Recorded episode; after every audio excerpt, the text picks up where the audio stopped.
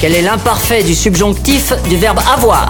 Il est joufflu comme un duc au but. Matisse Gros a été choisi par le réalisateur et acteur Elie Semoun pour devenir le troisième duc au but. Ce sont ses grands débuts au cinéma, forcément. Elie Semoun lui a donné de précieux conseils. Tout énergie. Attends, je me fais gaffe, ça allume le Je micro. lui ai dit méfie-toi d'énergie. Ouais, énergie. Non. Ils ont trop d'énergie. C'est nul. Ça, c'est pas moi qui peux te conseiller des vannes aussi pourries. hein. Vous êtes qui vous?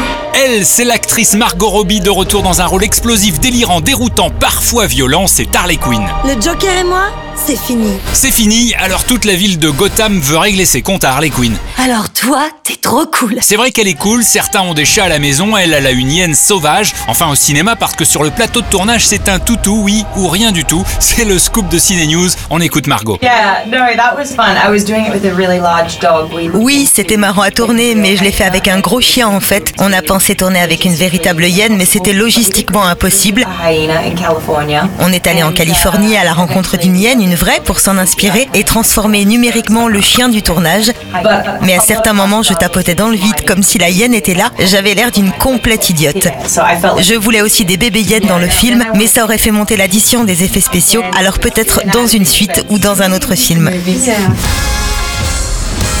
Putain, vas-y, t'as une hyène dans une baignoire Je l'appelle Bruce en l'honneur de Wayne le beau gosse. Ça s'appelle Birds of Prey ou la fantabuleuse histoire d'Harley Quinn, à voir pour comprendre ce qu'est un personnage fantabuleux.